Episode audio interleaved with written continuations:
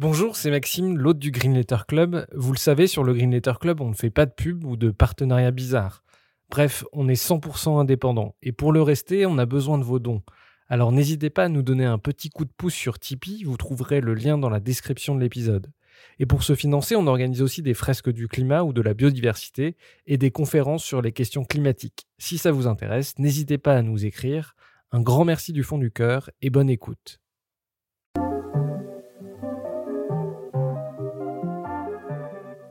Bienvenue dans le Green Letter Club, la chaîne qui décortique les grands sujets écologiques. Aujourd'hui, nous allons parler du rôle des climatologues dans la société.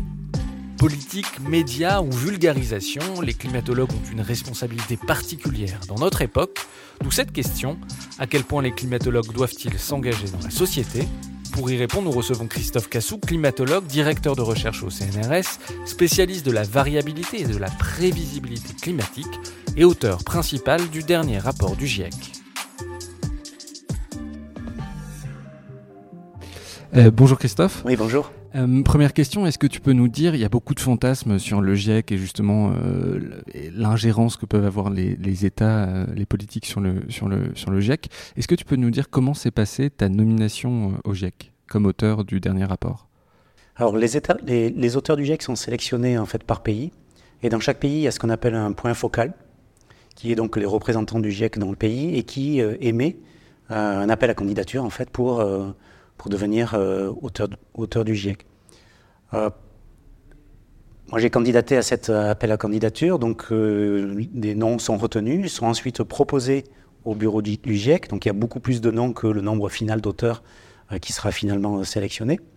Et puis, donc, une, une, sélection est faite par le bureau du GIEC, non pas par les politiques, mais vraiment par le bureau du GIEC, sur la base d'expertise, de l'expertise de la discipline nécessaire pour donc, évaluer la littérature scientifique, euh, sur la base de critères de, genre, sur la base de représentation entre les différents pays, pour arriver en fait à un pool de scientifiques qui permet euh, donc d'adresser ou d'évaluer l'ensemble de la littérature scientifique sur les sciences du climat vraiment au sens large. Donc les, politiques en fait n'interviennent pas du tout dans le processus de, nomination du GIEC. Il s'agit du bureau du GIEC euh, qui est donc piloté par ou encadré par l'Organisation mondiale de la météorologie qui est à Genève. Euh, justement, je l'ai dit tout à l'heure, mais il y a beaucoup de fantasmes autour euh, d'une possible ingérence euh, des politiques dans les rapports finaux du GIEC. Est-ce que tu peux nous expliquer comment, interviennent les, représentants des États sur le rapport final, sur les textes? Est-ce que tu as des exemples précis à nous donner? Alors, les gouvernements, ou plutôt les délégués gouvernementaux, n'interviennent que vraiment qu'à la fin du processus l'écriture du rapport du GIEC. Euh, l'écriture commence par une réunion entre les différents auteurs qui construisent en fait euh, la table des matières du, euh, du, futur rapport du GIEC. On a les grandes lignes, on a les grands chapitres et les grands domaines qui vont être expertisés. Mais ensuite, le détail de différents chapitres est construit par les, les, auteurs. On produit trois brouillons, ce qu'on appelle brouillons dans le terme, dans le terme GIEC qui sont pour, le deuxième et troisième brouillon euh, donnés à relecture à la communauté scientifique, hein, qui va produire des commentaires euh, auxquels les auteurs vont répondre un par un. Ensuite, à l'issue de ces, euh, trois brouillons, de ces trois versions, est rédigé un résumé technique, puis un résumé à l'intention des décideurs. Et c'est sur cette dernière étape que les politiques interviennent, les scientifiques produisent euh, deux versions du résumé à l'intention des décideurs, et cette la dernière version est donnée à relecture aux, délégués gouvernementaux, qui produisent donc des commentaires, et ces commentaires vont être discutés pendant la séance d'approbation, où les délégués gouvernementaux vont en fait challenger euh, la pertinence, euh, la transparence, la robustesse des conclusions qui sont écrites dans le résumé à l'intention des décideurs. Le contenu du résumé à l'intention décideur est, est, écrit par les scientifiques, pas du tout par les, euh, les délégués gouvernementaux, dans le sens où il n'y a aucune ingérence à ce niveau-là. Ensuite, les discussions se font sur des mots, sur des tournures, ou sur des niveaux de confiance. Et donc, pendant la séance d'approbation, les auteurs euh, vont répondre à partir du rapport sur les questionnements des délégués. Tu as des exemples Est-ce que tu te souviens, par exemple, de débats avec les, représentants des États? Il y a eu un débat qui était, très intéressant sur le mot sans équivoque, qui qualifie l'effet de l'influence humaine sur le climat. jusqu'au sixième rapport. Hein, en fait, le sixième rapport est le premier rapport où le terme sans équivoque est utilisé pour qualifier cette influence humaine sur le climat. Avant, il y avait toujours un niveau de, confiance ou un niveau de probabilité. Il est extrêmement probable, il est virtuellement certain, c'est-à-dire l'usage d'un langage calibré euh, dans les rapports du GIEC, virtuellement certain, ça veut dire plus de 99% de chance. Donc là, c'était la première fois qu'il y avait le mot sans équivoque. Et donc, il y a eu des discussions sur le, le, niveau d'information, ou ce que nous on appelle les preuves qui nous permettent d'arriver à ce niveau de confiance qui n'est même plus au niveau de confiance, qui est un fait établi, parce que sans équivoque, ça veut dire que ça ne peut pas être autrement, considérant euh, l'ensemble des, preuves qui ont été analysées et qui ont été produites dans, dans ce rapport. Ce mot sans équivoque, en fait, il ne vient pas uniquement d'une preuve ou d'une observation ou d'un papier particulier. Euh, c'est l'ensemble des résultats compilés sur tous les changements climatiques, sur les changements climatiques dans tous les composants du système climatique, la glace, euh, euh, l'atmosphère, les, océans, qui font que la, cohérence de ces changements ne peut être expliquée que par euh, l'influence humaine sur le climat, ce qui nous a permis d'arriver à ce niveau de, confiance sans équivoque. Et ce mot a été discuté par, par, un grand nombre de, pays, en particulier les pays qui sont producteurs d'énergie fossile, le, compte-rendu des discussions est public. Les séances d'approbation ne sont pas publiques en tant que telles, mais le compte-rendu est public, est disponible donc sur, euh, euh, le web. Euh, il correspond en fait à... Parce que dans les séances d'approbation, il y a ce qu'on appelle les observateurs. Hein, c'est des, associations qui sont là pour observer que les règles en qui sont inscrites dans, les prérogatives du GIEC ou dans le, le mode de fonctionnement du GIEC sont bien respectées. Donc on voit en fait les, pays qui ont questionné ou qui ont challengé euh, certains termes et, comment la communauté scientifique a répondu à ces challenges. Vous avez étudié euh, en, détail ces questions-là euh, depuis des années. Toi, quel est l'événement climatique ces dernières années qui t'a marqué, qui est passé, enfin, les, événements climatiques qu'on prévoyait déjà depuis longtemps et qui se sont manifestés ces, dernières années, ou au contraire un événement climatique que tu n'avais pas vu venir? Je pense que les, événements climatiques qui, qui, moi, me touchent le plus, euh, sont les vagues de chaleur. Euh, parce qu'il y a quand même il y a une relation très particulière euh, à la nature pendant les vagues de chaleur où on voit que la végétation souffre. on voit que les, corps souffrent, les, les, tout est vraiment affecté par, par l'intensité en fait du phénomène. Et quand on regarde dans, dans, les précédents rapports, on voit que le niveau de confiance dans l'augmentation des vagues de chaleur qu'on est en train de, subir était déjà très grand et qu'en en fait on suit aujourd'hui la trajectoire qui avait été anticipée euh, depuis euh, une quinzaine voire une vingtaine d'années sur, ces vagues de chaleur. Donc pour moi c'est des éléments marquants euh, qui, tendent à montrer que les, les, connaissances aujourd'hui, les connaissances scientifiques d'aujourd'hui sont vraiment suffisantes pour adresser ou pour anticiper euh, ce type de phénomènes-là qui sont très impactants. Euh, bien sûr, il reste des verrous de connaissance pour déterminer les, processus fins associés à ces vagues de chaleur et en particulier euh, le caractère régional de certaines vagues de chaleur. Mais de manière macroscopique ou de manière statistique, on a aujourd'hui, enfin en tout cas les observations nous montrent qu'on avait assez de connaissances, qu'on a assez de connaissances pour comprendre l'évolution des vagues de chaleur Et donc, ce qui donne confiance dans euh, l'anticipation ou les, futurs possibles de ces vagues de chaleur. Et quand on voit les chiffres associés aux vagues de chaleur en fonction des niveaux de réchauffement, euh, euh, ces chiffres-là m'inquiètent, m'inquiètent beaucoup, surtout quand, ces vagues de chaleur se couplent à des épisodes de sécheresse.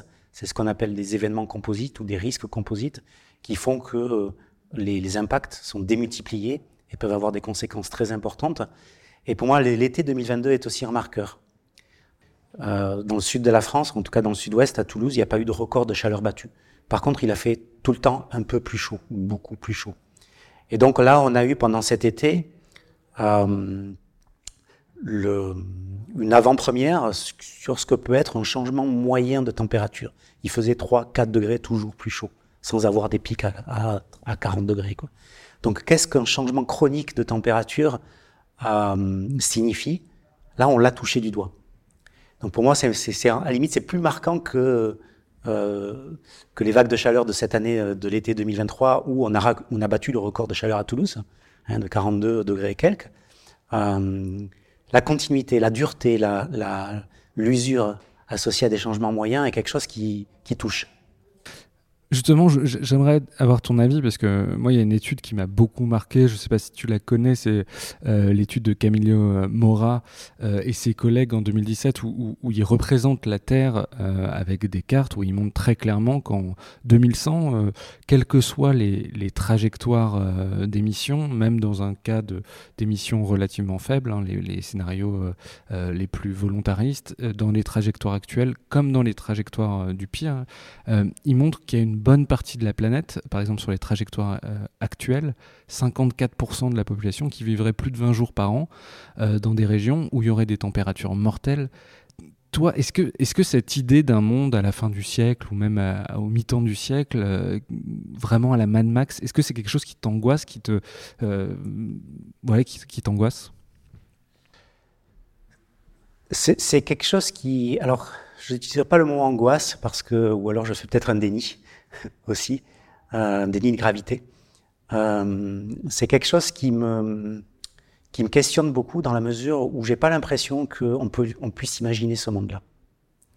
Euh, quand on parle de 4 degrés de réchauffement en France à la fin du, à la fin du siècle, les, les plans d'adaptation étant calés sur ce 4 degrés, qui est en fait pas du tout un scénario pessimiste, mais qui est le scénario tendanciel, hein, considérant les politiques publiques actuellement sur la table, euh, quand on regarde donc euh, les nombres de jours de vagues de chaleur pour une France qui se réchauffe de, de 4 degrés, ou les vagues de chaleur de ce monde-là qui correspondront à des températures, à des anomalies de température de 7 ou 8 degrés, et qu'on me demande souvent qu'est-ce que sera ce monde-là, moi je peux pas le dire. Et pourtant, même en tant que géophysicien, je le concrétise par des indicateurs, mais je peux pas l'imaginer. Parce que euh, ce, niveau de température-là va affecter l'ensemble du vivant, du vivant écosystème terrestre et marin. Marin, on le voit un petit peu moins, ce sont des, impacts qui sont silencieux pour nous, mais terrestre, on le voit beaucoup, on le vit. Et puis les sociétés humaines dans leur fonctionnement euh, euh, premier, dans leur fonctionnement euh, de base. quoi.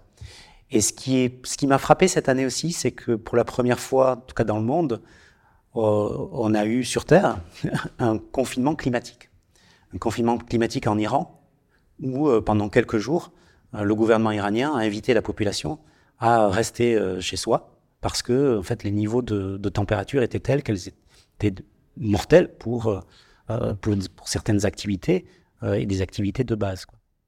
Donc,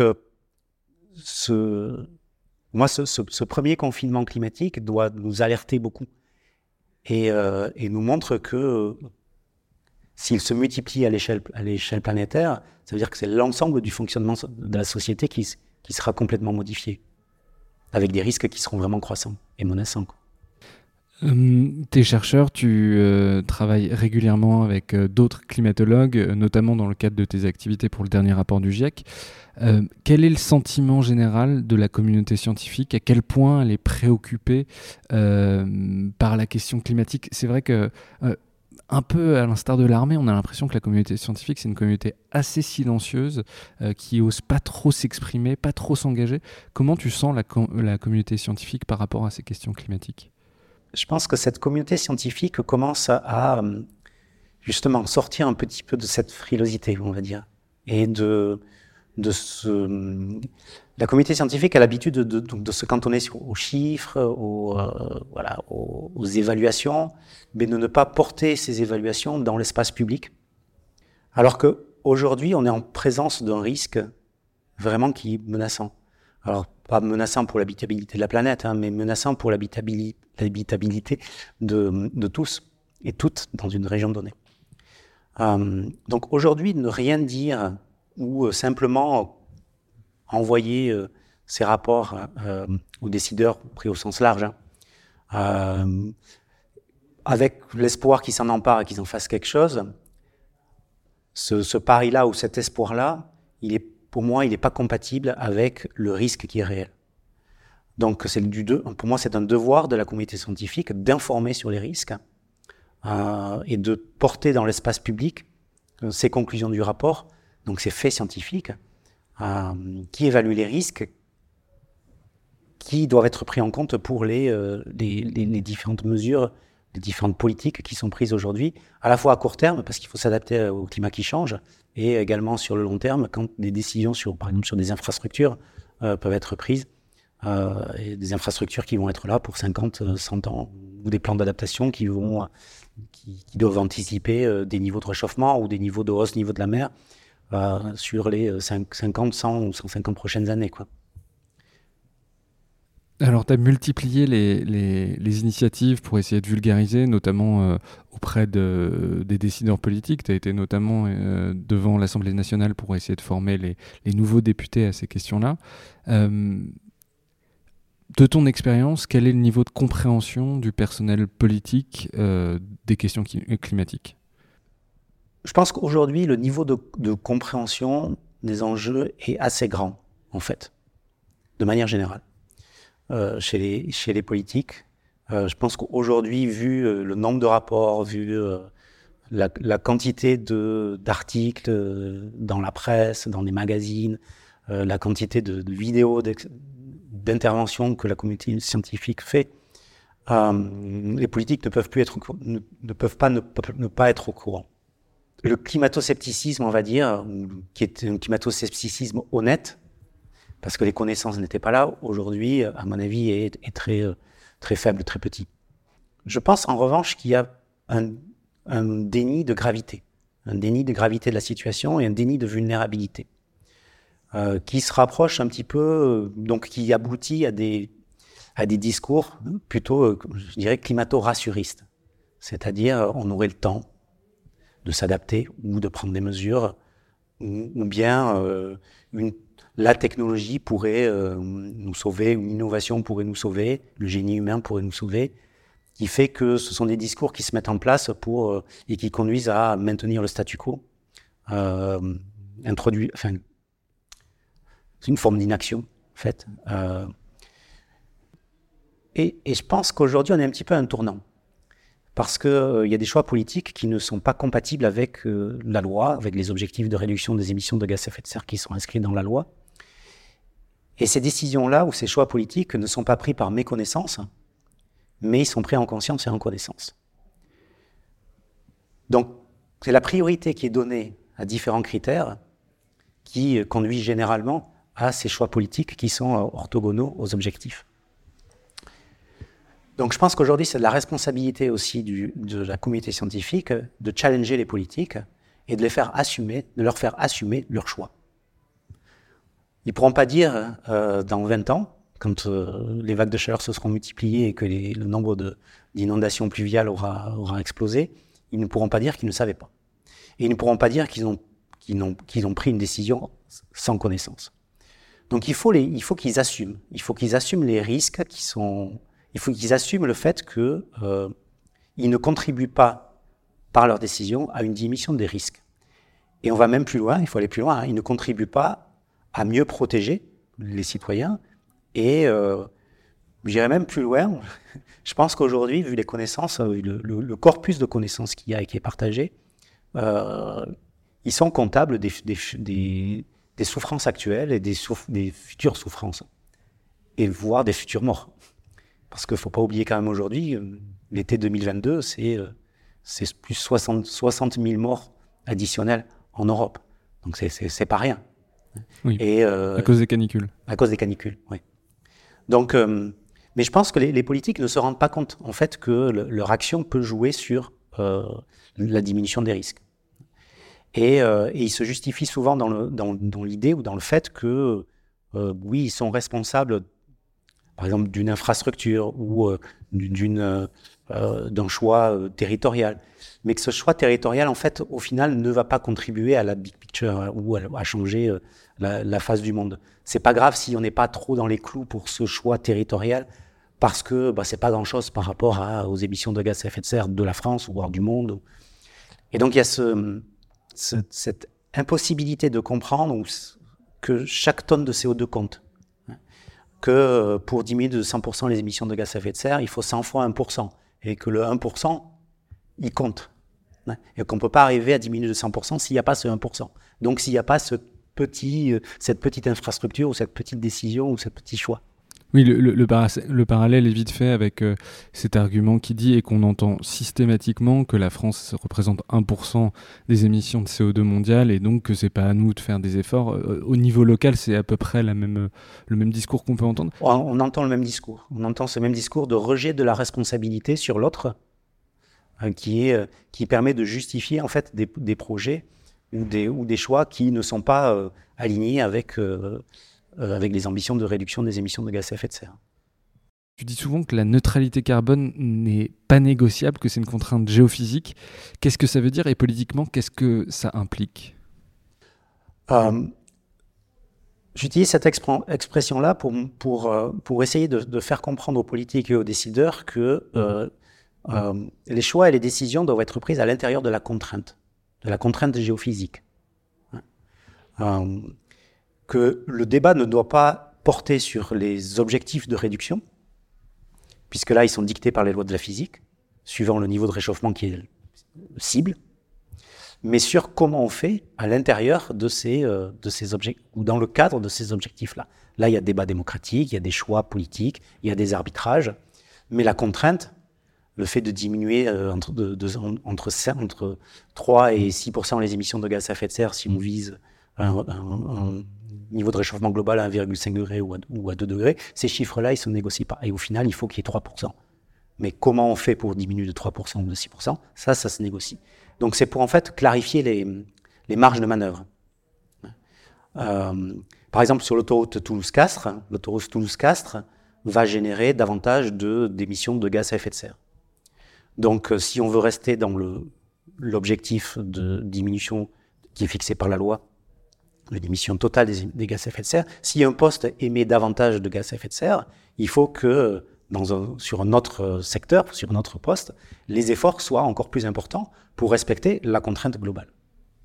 Donc ça, c'est le type de question que je pose aux politiques. S'ils choisissent, en fait, une infrastructure ou euh, un développement qui va conduire à, davantage de gaz, à une émission de gaz à effet de serre accrue, comment ils vont faire?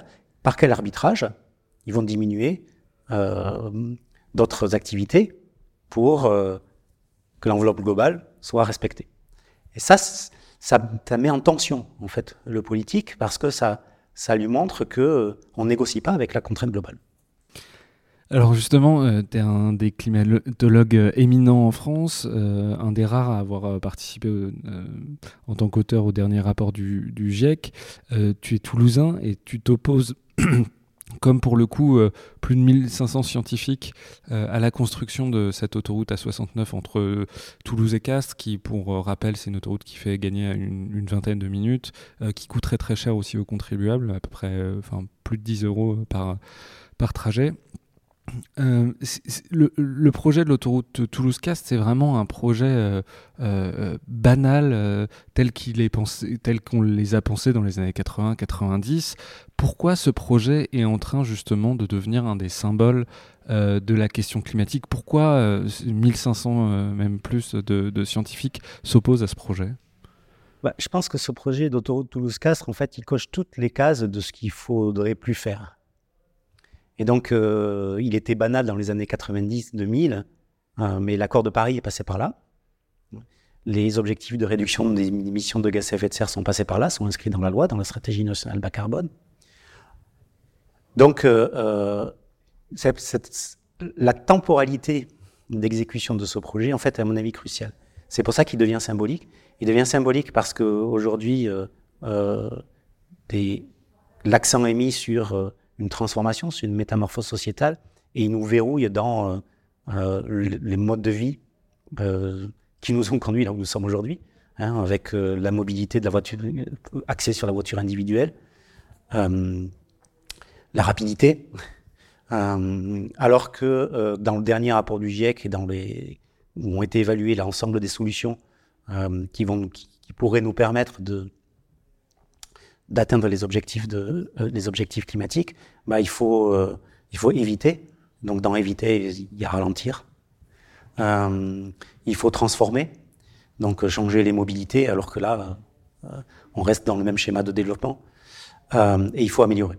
Donc on peut améliorer d'autres types de, de, de, mobilités qui sont déjà présentes parce que euh, sur le trajet Toulouse-Castres, il y a une ligne de chemin de fer qui est, qui est déjà là. Donc, euh, donc en fait, c'est des choix et des arbitrages politiques qui se font sur, sur ces trois-là. Donc le, une autoroute, elle est faite pour aller plus vite. C'est sa fonction première. Euh, elle est faite pour euh, faciliter les déplacements. Donc, et généralement, les, enfin, c'est pas généralement, les études scientifiques euh, nous montrent, dans l'aménagement de territoire, nous montrent que quand il y a une autoroute, bah, il y a une augmentation du trafic. Et, et généralement, il y a une, une, urbanisation qui se fait au profit euh, des grandes métropoles qui deviennent beaucoup plus attractives et pas du tout euh, sur le développement des, des, villes qui sont en jouette, en particulier pour Castres, qui est en fait une autoroute cul-de-sac Hein, c'est très différent sur, sur, des infrastructures en fait qui sont des, des voies de, de, de, de transport. Euh, Toulouse-Cas, c'est un, un cul-de-sac. Euh, donc il y a cet aspect-là qui est purement, on va dire, qui est comptable gaz à effet de serre euh, et puis mode de vie. Euh, et il y a l'aspect aussi euh, compensation carbone qui aujourd'hui euh, est très critiqué par la communauté scientifique parce qu'on commence à avoir des retours sur euh, les premiers plans de compensation carbone qui ont été euh, euh, qui ont été mis en place, qui ont été adoptés sur les, les, dix dernières années, où on voit qu'en fait ces plans-là n'ont pas pas conduit à des réductions efficaces des émissions de, de gaz à effet de serre. Et donc oui, il y a une il y a une étude euh, faite par le, le, Guardian et un journal allemand qui montre que Vera, qui est le leader euh, mondial des, des, de la compensation carbone, 90% euh, de ces crédits euh, n'ont servi à rien et il les appelle des crédits fantômes. Voilà, c'était juste pour. Exactement, c'est des crédits fantômes, des crédits des. Euh, où, on peut dire que l'autoroute Toulouse 4, c'est une infrastructure zombie. Ce qui est frappant, c'est qu'aujourd'hui, on a les chiffres. On a les chiffres qui montrent que cette compensation ne marche pas. Et, euh, l'aspect environnemental, ou le, le, les dégâts environnementaux, on va dire, pour cette autoroute-là, ne sont envisagés qu'à l'aune de la compensation carbone. Donc, qui est du greenwashing. Il faut être clair, aujourd'hui, la compensation carbone, c'est du greenwashing. Donc là, on est rentré, enfin, en tout cas, les, euh, politiques et euh, la société d'autoroute est rentrée dans une forme d'enchère sur la compensation carbone. Alors, au départ, c'était euh, euh, un arbre abattu, cinq arbres plantés. Je crois que c'était trois arbres plantés même au départ. Maintenant, c'est cinq arbres. Bientôt, ça va être 40. Quoi. Enfin, j'exagère, mais c'est pour bien illustrer le fait que ça n'a pas de sens. Hein, c'est pas le nombre d'arbres qui compte. Parce que, en fait, les dommages aujourd'hui, ils sont immédiats, euh, ils sont certains et ils sont irréversibles. Et la compensation carbone, elle est euh, différée dans le temps, elle est complètement hypothétique et elle ne garantit rien sur le long terme. Donc, euh, donc là, on est, on est dans, un discours purement greenwashing, avec en plus des, chiffres qui sont, qui, sont effrayants. En tout cas, moi qui m'effraie, mais qui me questionne, ce sont les chiffres qui ont été publiés par le ministère de l'Agriculture euh, en début d'année, qui montrent qu'en fait, 38% euh, des, jeunes plantations euh, n'ont pas survécu à l'été 2022, à l'année 2022. Je crois que c'est 21% de plants qui sont réellement morts. Euh, donc ça veut dire qu'il faut planter euh, quoi il faut avoir un coefficient multiplicateur à ces, à ces compensations, à, cette, à ces, niveaux de compensation carbone. Donc ça n'a vraiment pas de sens. Le puits de carbone en France, il s'effondre. Hein, en, en, 15 ans, euh, la capacité des écosystèmes euh, terrestres, forestiers généralement, euh, en France, d'absorber, de, capturer le carbone a diminué de 50% en 15 ans, ce qui est considérable. Et puis juste un, un dernier point aussi, qui, tend à montrer que cette compensation carbone, en fait, c'est de la pensée magique, dans le sens où euh, il n'y a pas les plans pour planter suffisamment d'arbres. Donc il y a une pénurie de plans. Et on ne peut pas décider euh, d'avoir des arbres euh, disponibles euh, l'année prochaine, d'avoir un milliard d'arbres disponibles dans les cinq prochaines années. C'est pas possible. Il y a le temps du vivant Il n'y a pas de plan, il y a une pénurie de plans. Donc c'est de la pure pensée magique. De plans, c'est-à-dire de, de... plans de, de, de, de, pieds d'arbres, quoi, de, de, de, jeunes pousses, hein, de jeunes arbres euh, qui permettent de compenser. Oui, et puis pour aller dans ton sens, on, a vu, c'est le Cité pas, si je dis pas de bêtises, euh, avec, euh, qui a été mis en, carte par Le Monde, qui a montré cette année justement qu'il y, y, a des forêts, notamment toutes les forêts de l'Est de la France, qui sont devenues émettrices de carbone. Enfin voilà, donc c'est même plus assuré qu'un arbre en France puisse capter du carbone. Tous les arbres ne le font plus. Tout à fait. Si on suit les, tendances de diminution de, la capacité d'absorption par les puits de carbone en France, on arrive à des puits qui deviennent, euh, euh, en moyenne sur la France, hein, qui deviennent émetteurs de carbone. Et sachant qu'il est important aussi de replacer ce, ce, poste-là, puits de carbone naturel, dans la stratégie nationale bas carbone, qui se base sur euh, un maintien de l'efficacité, dans l'efficacité d'absorption des, des, du CO2 dans l'atmosphère par les puits de carbone.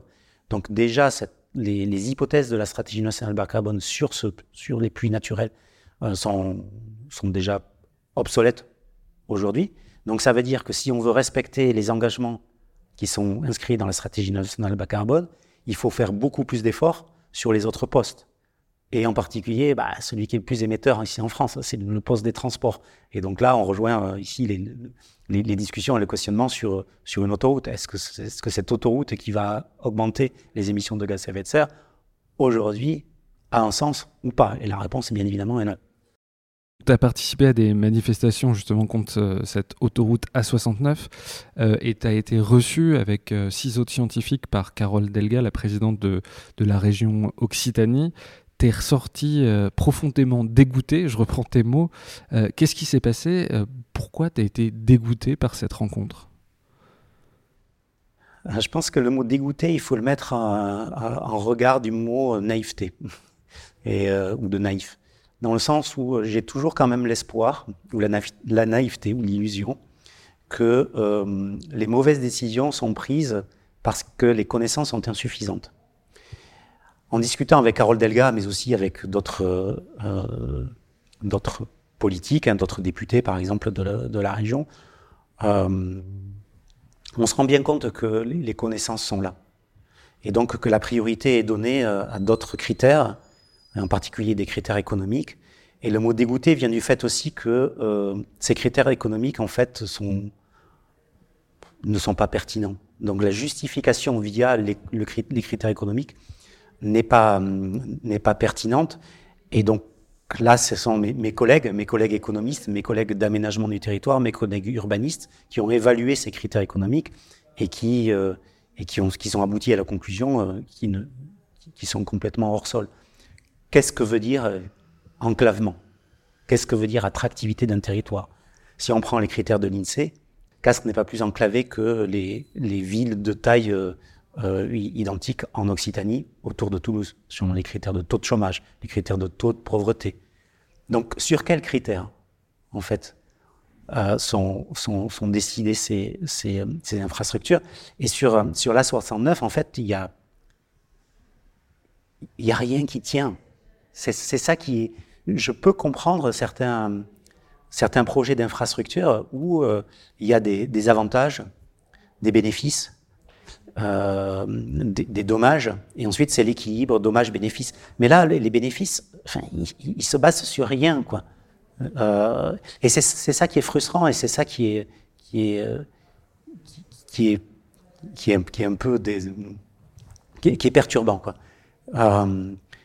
ce qui est, je suis sorti aussi un peu dégoûté ou en tout cas affecté parce que je pense qu'il y a, par, par le déni de gravité ou le déni de vulnérabilité aussi, dans le sens où euh, les discussions que l'on a eues, alors pas uniquement qu'avec Carole Delgarin, hein, c'est vraiment avec l'ensemble des politiques régionaux, ils se rendent pas compte que ce, que sera, ce que sera l'Occitanie dans un climat plus chaud.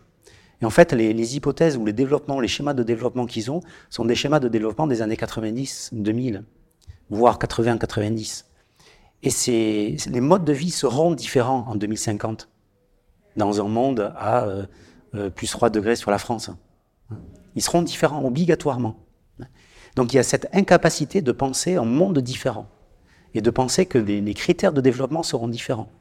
Euh, et donc en fait, c'est comme si, comme si les faits scientifiques étaient un peu rejetés au second plan. Euh, et comme si ces faits scientifiques n'étaient pas incarnés ou n'étaient pas vraiment au centre de, de, de, de la décision. Et cette, du coup, cette incapacité aussi, ou cette, pas cette incapacité, mais cette, cette propension à, à, considérer les faits scientifiques comme des avis qui peuvent se discuter. L'accord de Paris, bon, c'était 2015. On est resté sur un mode le, fonctionnement de la société n'a pas été affecté par l'accord de Paris en tant que tel. Hein. Il y a une inertie dans, ces changements sociétaux. Donc les infrastructures qui étaient, euh, qui étaient en cours ou qui étaient prévues, en fait, elles ont été construites. Euh, les grands chantiers, on va dire, euh, d'infrastructures ou de choix sociétaux hein, ont été menés à, terme. Aujourd'hui, on est à un moment de, de, de, bifurcation, quoi. ou en tout cas de choix qui s'établissent après l'accord de Paris. Euh, donc on est à un moment aussi où euh, les masques tombent, dans le sens où euh, on passe, on est en train de passer de, de paroles aux actes, et les actes ne suivent pas les paroles, ou les promesses qui ont été faites après l'accord de Paris se traduisent aujourd'hui, doivent se traduire aujourd'hui en actes. Pas sur le moment où, les promesses sont faites, mais euh, vu l'inertie euh, des décisions, c'est, on arrive à un moment aujourd'hui, 2022, 2023, 2000, la décennie 2000, où euh, ces promesses doivent se traduire en actes. Et elles ne se traduisent pas en actes. Oui, tu, tu dis qu'il y a beaucoup de belles paroles, de, de, de grands discours sur l'écologie. Dès qu'on doit euh, signer des choses très concrètes, euh, réfléchir sur des infrastructures, renoncer à certaines infrastructures, là, ça ne se traduit pas dans les actes. Ça ne se traduit pas dans les actes parce qu'il y a une forme de, de verrouillage de l'esprit, de, de, une impossibilité de penser autrement, de penser, de le faire autrement. Donc on est, euh, on est sur, cette, sur cette continuité.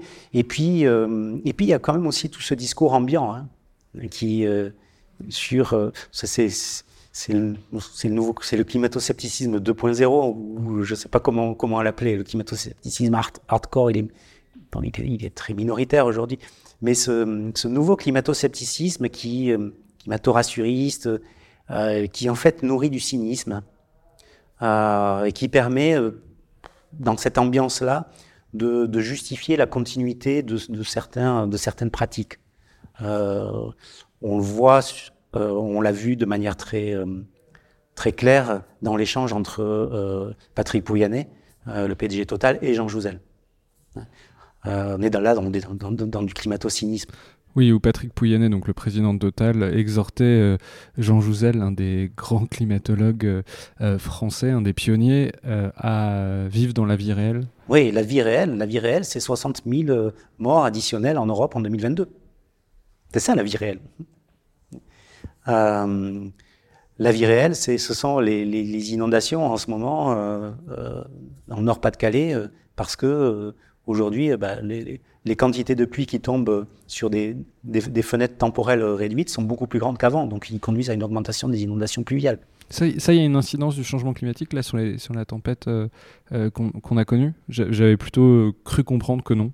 Alors sur les tempêtes en tant que telles, sur l'intensité du vent en tant que tel, non. Il n'y a pas aujourd'hui, il n'y a pas de, de, consensus scientifique sur euh, l'impact du, du, réchauffement climatique sur l'intensité des vents, les, les, dommages qui sont liés, liés au vent. Euh, par contre, les, tempêtes aujourd'hui génèrent des précipitations, des pluies qui sont plus intenses. Dans la mesure où euh, euh une atmosphère plus chaude peut contenir plus de vapeur d'eau, et donc plus d'eau mobilisable pour des précipitations, et donc des entités météorologiques comme les, tempêtes ou les cyclones tropicaux contiennent plus d'eau précipitable qui se déverse ensuite dans, un endroit sur des, sur des, des temps qui sont relativement courts.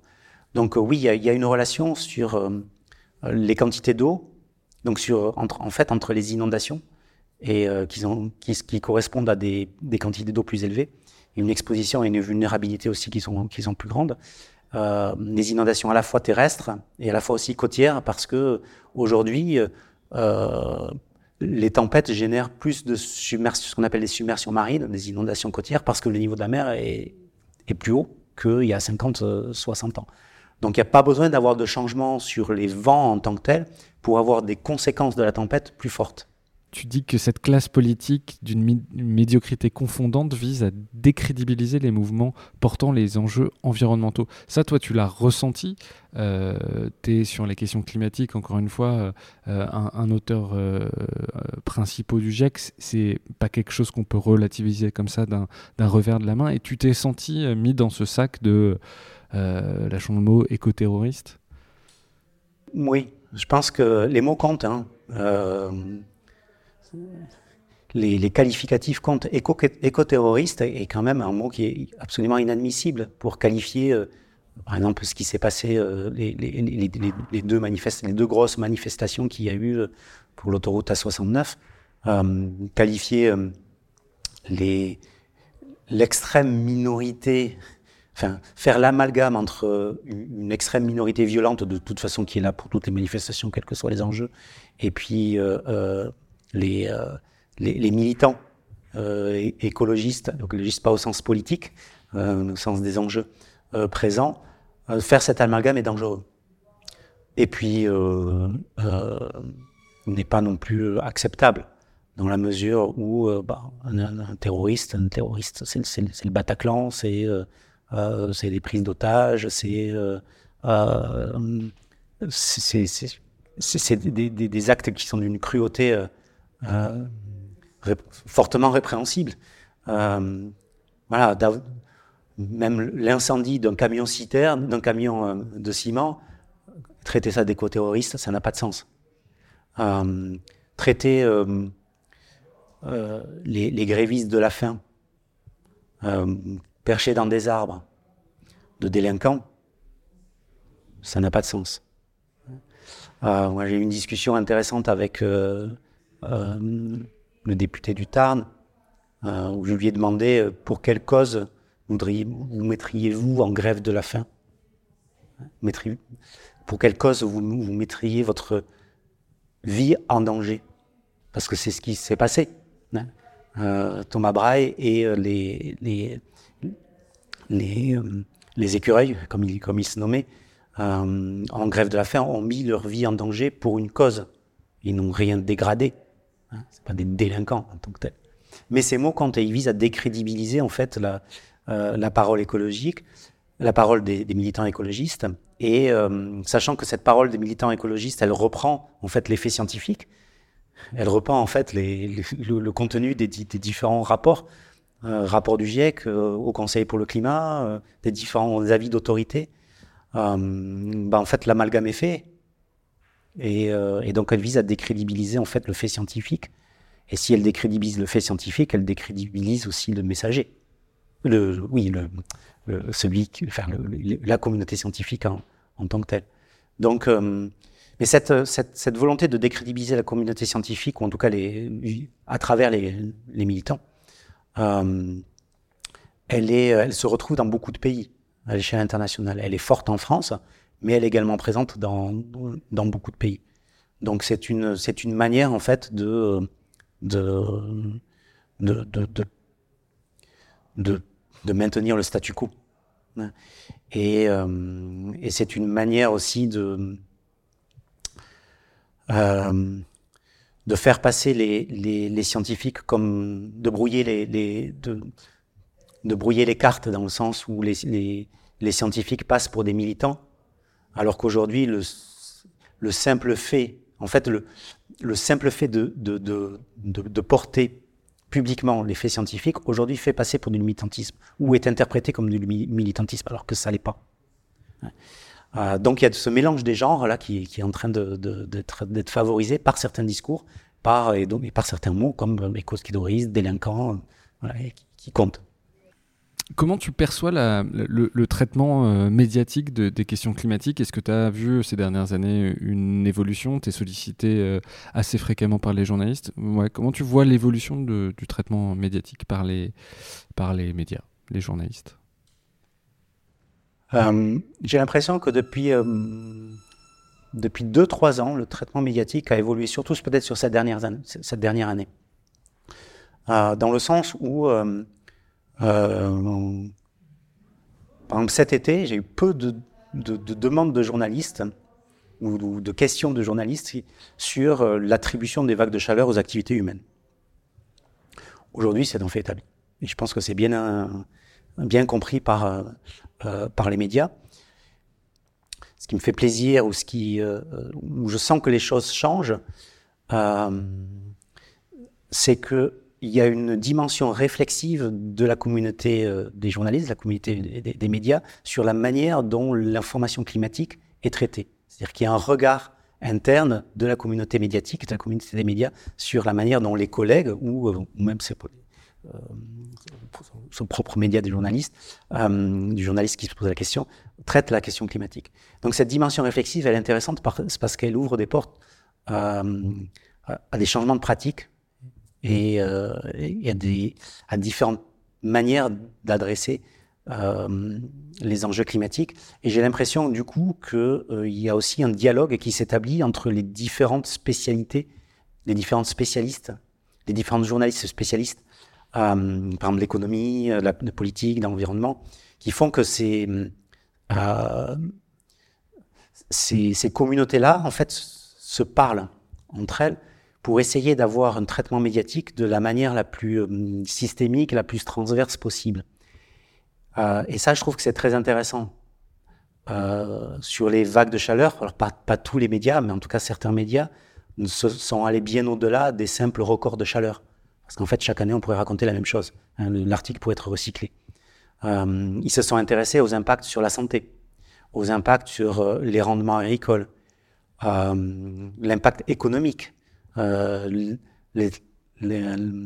conséquences en termes de, justice sociale ou d'impact différencié suivant les différentes classes sociales dues à ces, à ces coûts climatiques. Donc d'avoir ce, ce, traitement médiatique sur qui vont qui adresse en fait qui qui traite les différents maillons de la chaîne de du thermomètre on va dire jusqu'aux citoyens ça je pense que c'est assez nouveau. Euh, il y a des ratés, mais il y a au moins cette volonté de traiter euh, ces enjeux climatiques euh, d'une manière beaucoup plus incarnée et de, de, de ne plus inviter uniquement un météorologue ou un climatologue. Est-ce que tu t'es reconnu dans le film Don't Look Up où justement les, les scientifiques euh, sont euh, invités et dès qu'ils disent quelque chose d'angoissant, euh, euh sont raillés par des présentateurs vedettes Toi, tu as eu ce, type d'expérience ou au contraire, justement, tu sens de plus en plus bah, d'implication, de connaissances de la part des, des journalistes? J'ai eu ce type d'expérience, alors pas, pas récemment, mais en 2015, lors de au moment euh, de la COP21, donc euh, la conférence climat à Paris, où euh, avec des, des, collègues, on avait monté une, une, une, opération de médiation scientifique qui s'appelait le train du climat. donc c'était une exposition, une exposition sur les enjeux climatiques au sens large, dans un train qui sillonnait la France avec des, des, des chercheurs qui rencontraient les publics euh, et qui expliquait les enjeux euh, climatiques en réponse aux questions du public. C'était pas des, conférences, mais c'était vraiment le, questionnement du public qui nourrissait la discussion et qui nourrissait en fait euh, la manière dont on, pouvait raconter l'histoire climatique. Euh, donc ce train qui a été euh, le train du climat a été l'opération de médiation scientifique la plus grande en dehors de Paris, en dehors de la COP 21 bien évidemment, donc la plus grande en province. Euh, et donc a été inauguré ici à Paris parce que tout se passe à Paris euh, pour ce genre d'opération. Et euh, différents ministres ont, ont inauguré, inauguré le train, qui était un objet de médiation scientifique assez unique, hein, qui a été repris ensuite dans d'autres pays, au Maroc, en Inde,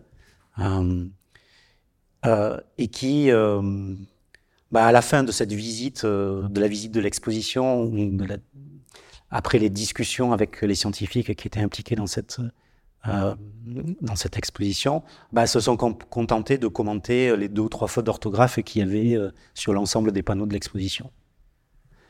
Et là, j'avoue que ça, ça, a été pour moi un gros moment de solitude. Et euh, un moment de tout cup. Disons, la réaction est complètement euh, euh, hors sol, complètement désincarnée de ce qui, de ce qui, des, enjeux, des enjeux présents. Quoi. Donc, il y en a encore. Il y en a encore de ces, de, ces, de, ces moments dans tout cup. les discussions récentes avec les, les, politiques pour être sur ce, ce projet d'A69 pourraient pour moi être être, euh, se rapprocher à des, à, des, enfin, comment dire. Euh, par exemple, est-ce que tu peux raconter un moment, enfin, sauf si tu n'en as pas envie, mais vraiment, euh, tu as senti une forme d'absurdité? Bah, C'est l'absurdité dans, dans le sens de la non-compréhension, dans le déni de gravité, déni de vulnérabilité. Et, et, en fait, je me suis. Donc, dans le film Don't, Don't Look Up, il y a une, la, scène finale est assez terrible parce que euh, euh, voilà, je n'ai plus le, le, phrasé exact, mais, euh, mais le sens était d'une intervention de, euh, alors je sais plus qui, de qui des, des deux chercheurs, qui, qui disait et pourtant on savait. Il dit pas on aura tout essayé ou quelque chose comme ça. Il, il dit on, a, on aura Leonardo tout essayé DiCaprio. Et, et, on savait et après donc la, mes, mes, discussions avec certains certains politiques à propos de la 69, je suis sorti de là avec un petit moment où j'ai pensé, et pour, voilà, j'aurais tout essayé, ou on aura tout essayé. Euh, notre, la communauté scientifique aura tout essayé. On savait, on sait. Donc là, il y a un moment d'abattement euh, qui est renourri ensuite par le collectif, bien évidemment. Mais quand euh, bon, c'est des, des, des, des, engagements qui sont en fait très profonds, euh, on n'est pas habitué, nous, en tant que scientifiques, euh, d'aller sur ces, sur ces terrains-là, sur ces, sur ces arènes-là. Ils sont très demandeurs. Euh, donc on, a, on, a, on peut avoir des moments de fatigue. Euh, et, euh, et un moment où on peut se dire, c'est l'expression que j'ai employée dans, une interview pour Libération, euh, la bifurcation impossible, être confronté à une bifurcation impossible. Et donc, ça peut s'apparenter à un moment dans tout cup. euh, au contraire, tu, tu évoquais justement des discussions avec des journalistes, euh, notamment à, à, France Télé, où tu sens que vraiment euh, euh, les choses avaient été comprises et que du coup ils avaient réussi à mettre en place des, des initiatives intéressantes. Tu peux nous raconter justement comment ça s'est passé, quelles, quelles, sont ces, ces discussions que tu as pu avoir? Alors, dans, la plupart des médias, hein, euh, il y a vraiment une, volonté d'acculturation, de, monter en connaissance et en compétence sur ces enjeux climat. Et généralement, ça se fait par des formations euh, de scientifiques ou, euh, ou d'experts qui vont former les, journalistes, les mettre aussi en situation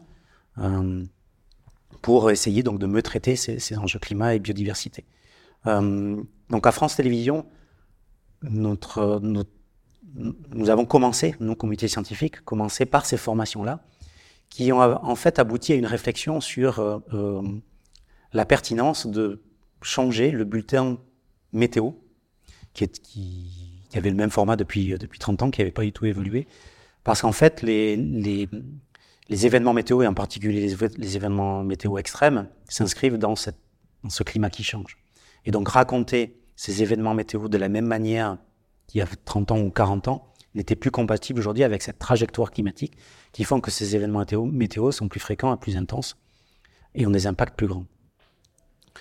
Donc cette réflexion-là a été, menée et, euh, et je dois avouer que la direction de France Télévisions a été très courageuse dans la mesure où elle a décidé de changer le bulletin météo-climat, sachant que le, le, pardon, le bulletin météo, de le transformer en bulletin météo-climat, sachant que le bulletin météo est l'émission de France Télévisions, si on combine France 2 et France 3, le plus regardé de la chaîne.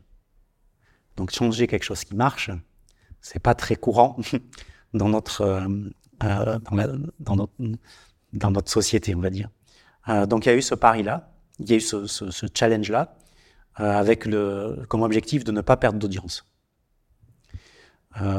Donc le journal de la météo a été changé, devenu le journal de la météo et du climat, les audiences ont monté.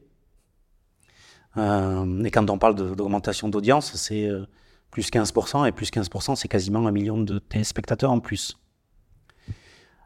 Donc c'est absolument considérable. Mais ce, journal météo et climat, en fait, c'est la partie émergée, de l'iceberg. Euh, dans la mesure où, derrière ce journal, des espaces de dialogue se sont créés entre les différents pôles d'information, pôle économie, pôle sociétal, pôle affaires étrangères, technologie qui font qui, euh, un espace de dialogue qui a été créé pour justement avec l'idée de comment mieux traiter ces enjeux climatiques dans tous les pôles. Parce que euh, en prenant conscience aussi, je pense qu'il y avait une prise de conscience que les enjeux climatiques sont des enjeux systémiques. Et quelque chose aussi, alors ça, là c'est vraiment ma, ma, ma, perception euh, propre, qui fait, qui est, qui est que euh, il a fallu un certain temps aux journalistes pour comprendre que parler climat ou parler biodiversité euh, ne correspondait pas à un discours militant. Parce que je pense que dans le, journalisme, il y a cette volonté de pluralité des informations, de diversité des informations. Et donc, s'il fallait pas, si on parlait réchauffement climatique des activités humaines, eh ben, il fallait euh, évoquer euh, un autre regard, ou en tout cas donner de la place à un autre regard sur, euh, sur, sur ces faits scientifiques. Donc, déconstruire le fait que parler climat ne voulait pas dire être militant ou plus, on va dire plus simplement être orienté plutôt dans le, côté gauche du spectre politique. Ça a pris du temps, mais c'était intéressant et je pense que maintenant c'est bien inscrit dans euh, la manière dont, les rédactions, la rédaction, dont les rédactions fonctionnent. Parce que il a fallu euh, apprendre, ou en tout cas euh, faire prendre conscience que les faits scientifiques ne sont pas des avis. Et donc on peut parler de faits scientifiques sans parler politique. Dernière question, est-ce que tu as un, message, quelque chose à adresser justement aux gens qui nous écoutent? Un message adressé aux gens qui nous écoutent. Euh, partager ses émotions, partager son, anxiété, ses questionnements. Parce que l'anxiété, elle est, elle est évidente. Hein, hein. Pourquoi elle, devient de plus en plus forte? Parce qu'aujourd'hui, on vit dans notre chair le, changement climatique. Donc c'est absolument normal d'être anxieux ou, euh, d'être inquiet sur euh, les, futurs climatiques et les, les, futures, sociétés et, la bonne santé des différents écosystèmes. Euh, donc, partager ces, questionnements pour diminuer l'anxiété et pour en faire quelque chose de positif et quelque chose de, militant. Parce que je pense qu'aujourd'hui, si les, les, si les décisions, les choix politiques euh, ne sont pas pris sur la base de ces faits scientifiques, sachant que ces faits, sachant qu'on est en présence de risques, c'est toujours, euh, c'est toujours essentiel d'ajouter euh, le fait qu'on soit en présence de risques, parce que c'est ce qui conditionne, pour moi, la, la, pertinence du militantisme, c'est-à-dire que comme on est face à des risques, il n'y a pas d'autre choix que d'être, que de dénoncer les actions ou les, les, les, objectifs qui ne sont pas à la hauteur pour diminuer les risques. Donc, euh, euh, voilà. Développer ce, ce, militantisme toujours dans la non-violence, parce que je pense que c'est pour moi important, euh, même si on peut dire que 70 000 morts, euh, c'est une forme de violence aussi.